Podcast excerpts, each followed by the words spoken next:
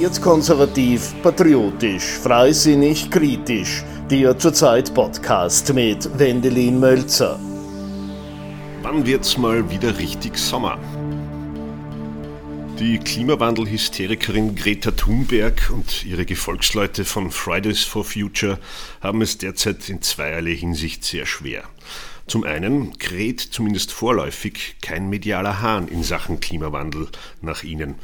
Deckt doch Corona und die Folgen in Form einer Wirtschaftskrise dieses Thema locker zu. Zum anderen haben wir in Österreich blöderweise gerade den kühlsten Frühling seit 1987 erleben dürfen.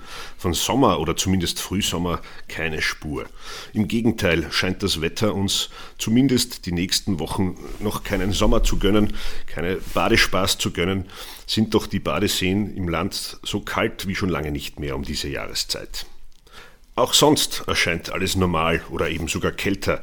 Die Niederschlagsmengen passen, wilde Unwetter sind uns bis dato auch noch erspart geblieben. Schlicht, die Natur darf sich über normale Zustände freuen. Dass wir Menschen nach dem langen Lockdown nun dennoch frei nach Rudi Carell fragen, wann es endlich wieder richtig Sommer wird, so ein Sommer wie er früher einmal war, ist da wohl emotional durchaus verständlich. Die Natur, das Klima aber richtet sich eben nicht nach unseren Wünschen, sondern macht eben, was es will. Womit wir bei einem großen Punkt sind. Keine Frage, der Schutz und die Schonung unserer Umwelt, der Natur und unserer Ressourcen als solches muss natürlich allen ein Anliegen sein.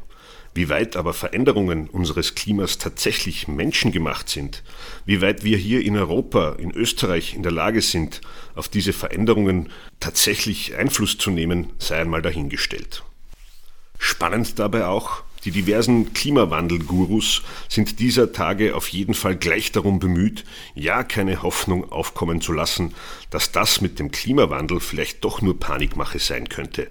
Kälter sei es nämlich nur bei uns und überall anders würde es ja ohnehin wärmer. Beängstigend sind auf jeden Fall die Aussichten darauf, mit welchen Mitteln die Klimahysteriker ihre Anliegen durchpeitschen wollen. Insbesondere im Hinblick auf die Corona-Maßnahmen konnte man erahnen, zu was ein eigentlich demokratischer Staat und seine vielfach willfährigen Bürger fähig sein können, wenn man nur die Bedrohungsszenarien entsprechend groß macht.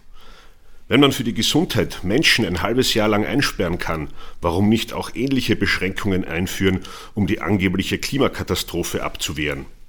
Es gilt auf jeden Fall wachsam zu bleiben, wenn es um die freien Bürgerrechte geht. Und damit ist nicht die freie Fahrt für freie Bürger auf Deutschlands Autobahnen gemeint, sondern unter anderem die Meinungsfreiheit oder die Freiheit der Wissenschaft oder die Versammlungsfreiheit. Wird konservativ, patriotisch, freisinnig, kritisch. Der Zurzeit Podcast. Kommentare, Analysen, Interviews, Berichte. Jede Woche neu mit den Journalisten von Zurzeit.